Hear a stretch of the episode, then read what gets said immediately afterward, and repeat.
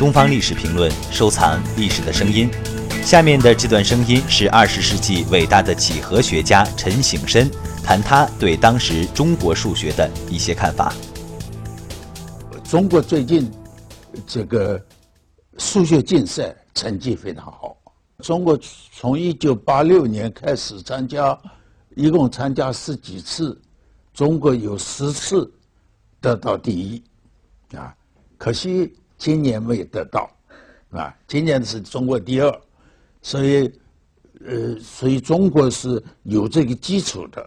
那么，这些人得到第一的这个参赛的人，呃，后来都不呃都没有拿数学做成他的职业。数学好玩，就是数学是有许多有意思的问题，就是数学问题，比方有一点跟下棋有关系。你如果你下棋能够达到某一个阶段。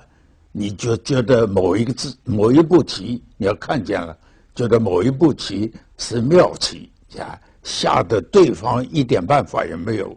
我想落后的是，不不要说数学了，你就整个的科学，啊，整个科学中国也落后了，物理也落后。现在大家都热心于研究生物学，生物学中国差的也很远，就是中国。